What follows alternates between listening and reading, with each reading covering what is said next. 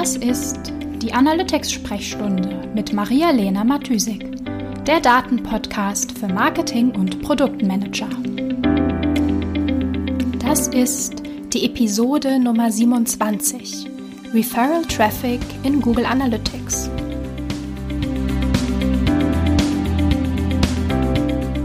Hallo und herzlich willkommen in einer neuen Analytics-Sprechstunde.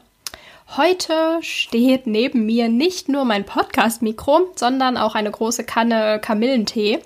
Denn äh, ich bin schon die ganze letzte Woche mega erkältet und ähm, habe die Podcast-Aufnahme auch immer weiter vor mir hergeschoben, in der Hoffnung, meine Stimme und mein Husten werden noch ein bisschen besser, dass man es nicht ganz so krass hört in der Aufnahme. Zur Not werde ich am Ende noch alles Husten und sonstiges Räuspern irgendwie rausschneiden müssen. Nichtsdestotrotz habe ich ähm, dir wieder ein kleines ähm, Analytics-Wissensnugget aufgenommen, das dich hoffentlich auch diese Woche wieder ähm, inspiriert, einen Blick in deine Google Analytics-Daten zu werfen und natürlich mit geschärftem Auge auch ähm, aus deinen Daten Insights mit in deinen ähm, Joballtag zu nehmen. Ja, worum soll es heute gehen in der Analytics-Sprechstunde? Und zwar möchten wir ja immer gern wissen, wo unsere Nutzer herkommen und wer sie auf unsere Webseite geleitet hat, also weiterverwiesen hat. Und um uns das zu ermöglichen, ordnet ähm, ja Google Analytics unsere Webseitennutzer einer bestimmten Traffic-Quelle zu, beziehungsweise die Sessions haben eine bestimmte Session-Quelle und versucht so uns ähm, ja, diese Frage zu beantworten und die Informationen dazu abzubilden. Und zwar in erster Linie in den Akquisitionsreports. Und damit du mit diesen Reports auch etwas anfangen kannst, beziehungsweise noch etwas mehr anfangen kannst und auch sämtliche Risiken der Fehlinterpretation dieser Reports umschiffen kannst, brauchst du natürlich das nötige Hintergrundwissen und ähm, ja, dazu möchte ich heute einen kleinen Teil beitragen. Ja, starten wir vielleicht mit einem kurzen Recap. Gehen wir ähm, nochmal einen Schritt zurück und fangen ganz am Anfang an. Am Anfang, am Anfang war das Wort. Nein, eigentlich war am Anfang äh, die Referrer-Information. Ähm, und zwar ordnet ja Google Analytics genau den Traffic, also ähm, die Session einem bestimmten Marketingkanal zu. Genau an der Stelle nochmal vielleicht. Also es wird die Session, eine Session hat eine bestimmte Herkunftsinformation. Also eine ähm, ein Marketingkanal, sozusagen Source oder äh, Medium, ist eine Session-Scoped-Information. Das heißt, diese Information, wo der Nutzer herkam, bezieht sich natürlich logischerweise nicht nur auf den Nutzer, sondern immer auf die Session. Weil jeder Nutzer natürlich mit immer einer anderen oder über einen anderen Marketingkanal eine neue Session starten kann. Okay, aber was ich eigentlich sagen wollte, Google Analytics schaut sich die Referrer-Information an, mit der ein Nutzer auf deiner Webseite ankommt.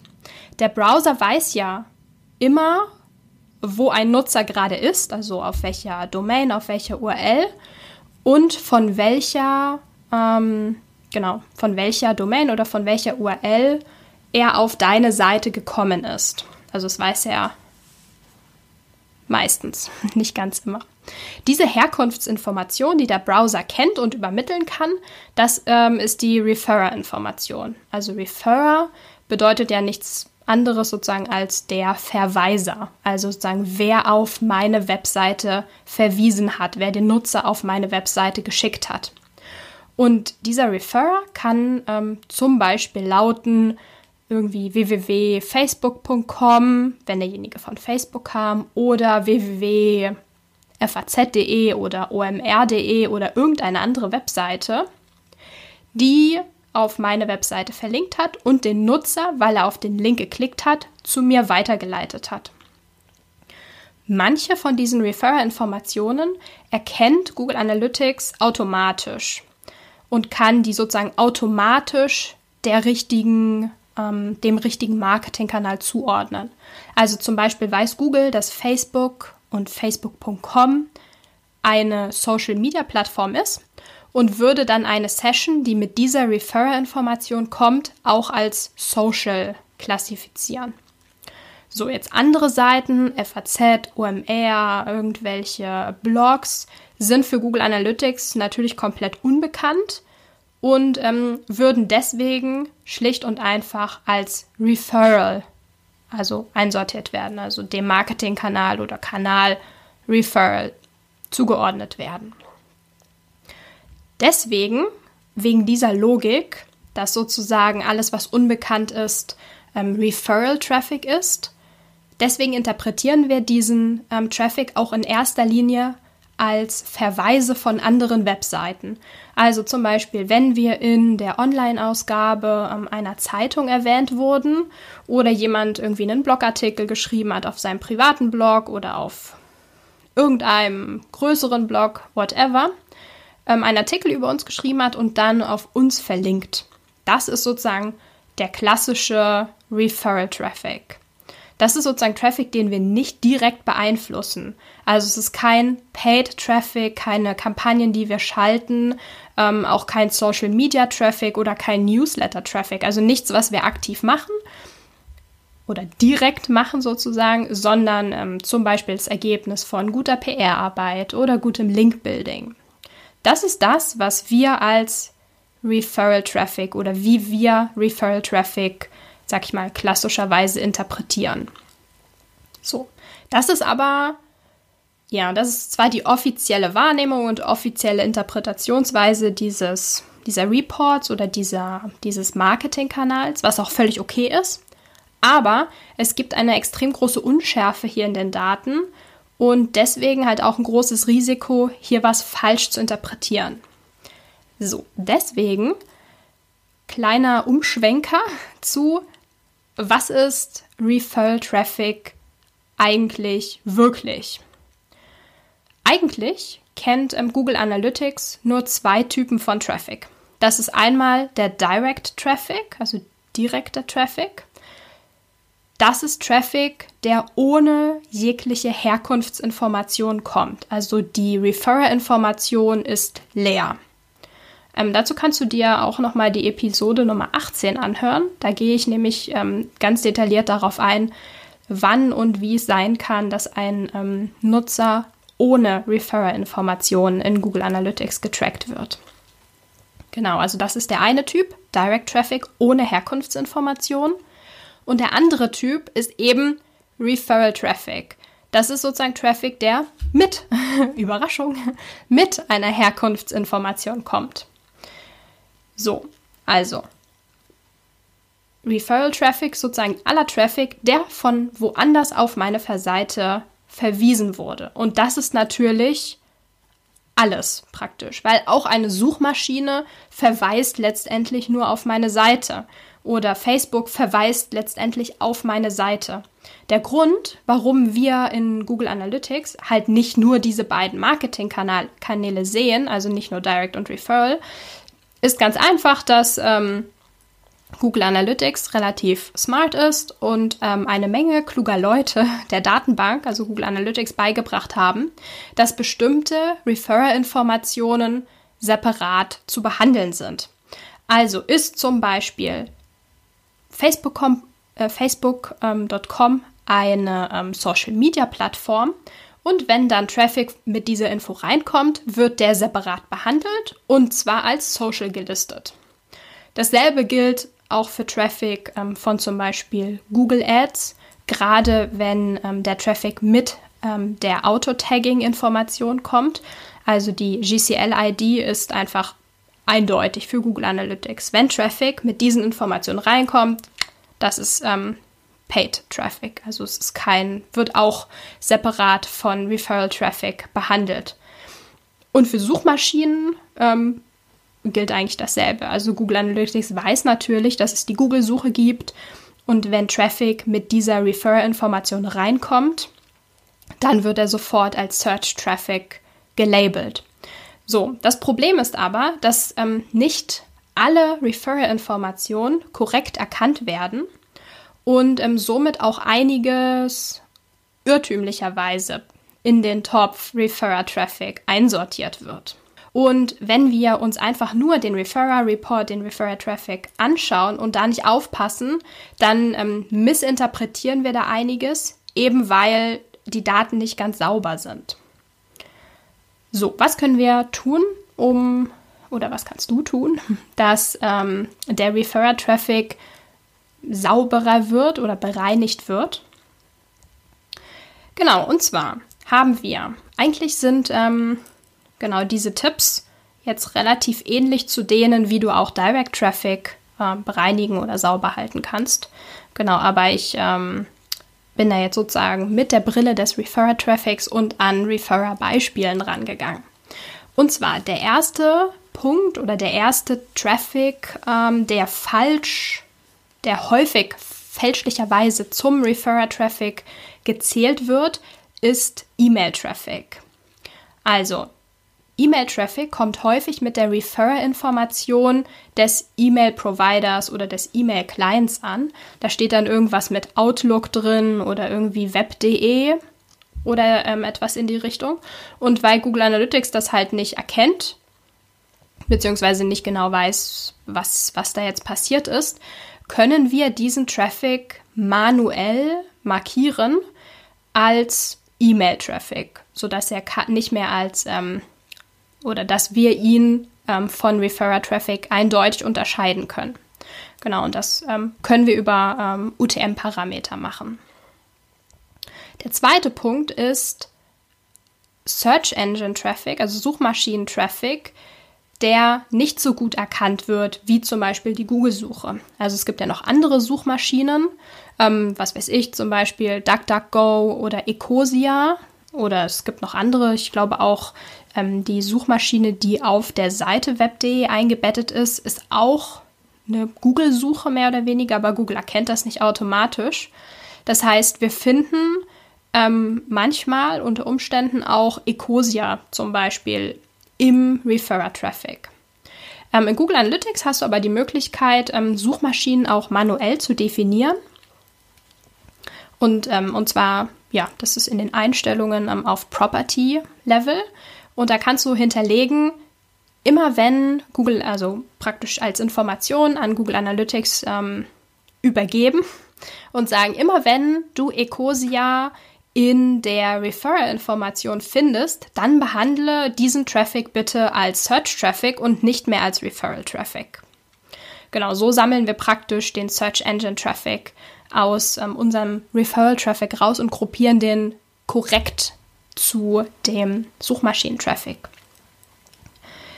So, der dritte Punkt ist, ähm, wir haben, also gerade wenn wir ähm, zum Beispiel Kooperationen starten, Content-Kampagnen starten, die uns auch Geld gekostet haben, also zum Beispiel irgendwie bezahlte Blogartikel auf bestimmten Plattformen, dann möchten wir natürlich oder vor allem dann möchten wir die Möglichkeit haben, den Outcome dieses Investments natürlich auch beurteilen zu können. Wenn diese Kampagnen dann allerdings alle unter Referral landen, klar, wir können die sozusagen uns einzeln anschauen, wie viel hat genau diese Kampagne von genau dieser Seite gebracht, dann finden wir die natürlich, wenn wir die suchen im, im, in den Referral-Informationen. Aber wir möchten ja das auf einer möglichst übergeordneten Ebene gruppieren und dann auch mit anderen Content-Kampagnen vielleicht sogar gemeinsam ähm, analysieren. Also wie viel haben alle unsere Content-Kampagnen an Outcome gebracht, wie haben sich, wie viele Nutzer sind gekommen und so weiter. Und das geht natürlich nicht oder super umständlich, wenn wir die einzeln aus, ähm, aus dem Referral Reporting raussammeln können oder müssen. Genau, das heißt, auch diese ähm, Kampagnen landen urtümlicherweise im Refer Report und auch die können wir ähm, mit UTM-Parametern markieren, wenn wir halt die Möglichkeit haben, den Link, den unsere Kooperationspartner in ihrem Blog oder in ihrem Artikel setzen, zu modifizieren und um UTM-Parameter zu erweitern. Der letzte Punkt, der mir da eingefallen ist, der unsere Referral-Daten ähm, äh, verunreinigt, das hört sich mal so komisch an, ähm, oder verzerrt, sind natürlich zum einen auch Self-Referrals, also sozusagen Verweise unserer Webseite auf uns selbst.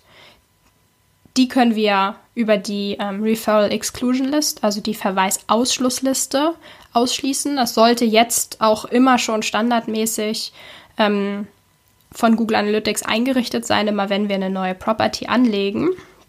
Aber falls du noch Self-Referrals siehst in deinen Reports, dann schau mal in der Verweisausschlussliste nach, ähm, ob das vielleicht dort, keine Ahnung, gelöscht wurde oder nicht hinterlegt wurde. Und was man auch häufiger sieht, ähm, sind zum Beispiel Referrals von Payment-Anbietern, so dieses klassische ähm, Rückverweisen von PayPal nach einer Transaktion. Ähm, dazu gibt es auch eine Podcast-Episode und zwar ist es die Nummer 19. Ja, passenderweise ist das eine Episode über Verweis-Traffic und ich verweise ständig auf andere Episoden. Okay, also wenn die Daten stimmen, also wenn wir unsere Referral, ähm, ref unseren Referral-Topf, unseren Kanal ähm, gereinigt haben oder da einiges gefixt haben, was sieht man dann oder was, wozu ähm, kann man den Referral Report, am Ende nutzen? Ähm, genau, auf der einen Seite ähm, sieht man im Referral Report, ob man Opfer, also ob deine Webseite bzw. deine Google Analytics Property ein Opfer von Referral Spam, Spammern geworden ist. Also wenn du irgendwie, keine Ahnung, iboostyourbusiness.com oder äh, Websites XYZ oder sonst irgendwas anderes Kryptisches ähm, in diesem Referral Report siehst, ähm, dann, dann, ja, genau. Dann ist das wahrscheinlich Referral Spam, den du da in deiner Property hast. Und jetzt noch ein Verweis auf eine andere Podcast-Episode, die Nummer 4. Da habe ich nochmal genauer erklärt, ähm, was man mit dem Spam dann machen kann. Genau, und ansonsten ist der ähm, Referral Report, beziehungsweise wenn man einen genaueren ähm, Blick in diesen Kanal wirft, auch äh, super interessant, um zu sehen, von wo man denn überall sag ich mal, unbezahlten Traffic bekommt. Also, was findet man da alles? Man findet ähm, Traffic oder man findet dort so Listen-Webseiten, würde ich das vielleicht mal nennen. Also Seiten, auf denen irgendwie verschiedene Softwares miteinander verglichen werden, ähm, wenn du vielleicht eine Software verkaufst. Oder Webseiten, die Rankings veröffentlichen. Oder Webseiten, sowas weiß ich nicht, wie gelbe Seiten. Ähm, wie die gelben Seiten, die sozusagen Listen von verschiedenen Anbietern veröffentlichen, das vielleicht gerade relevant für lokale Unternehmen oder Seiten wie, keine Ahnung, myhammer.de oder .com.de, ich weiß nicht genau. Also, ähm, genau, also einfach Seiten, die dir vielleicht Traffic bringen, ohne dass du weißt, dass du vielleicht da gelistet bist. Das ist, eine, ist natürlich eine super wertvolle, ja, wertvolle Information zu wissen, wie viel Traffic auch über diese Seiten reinkommt. Klassischerweise ist das vielleicht ähm, eher eine SEO-Fragestellung, also von wo wird überall auf unsere Seite verlinkt.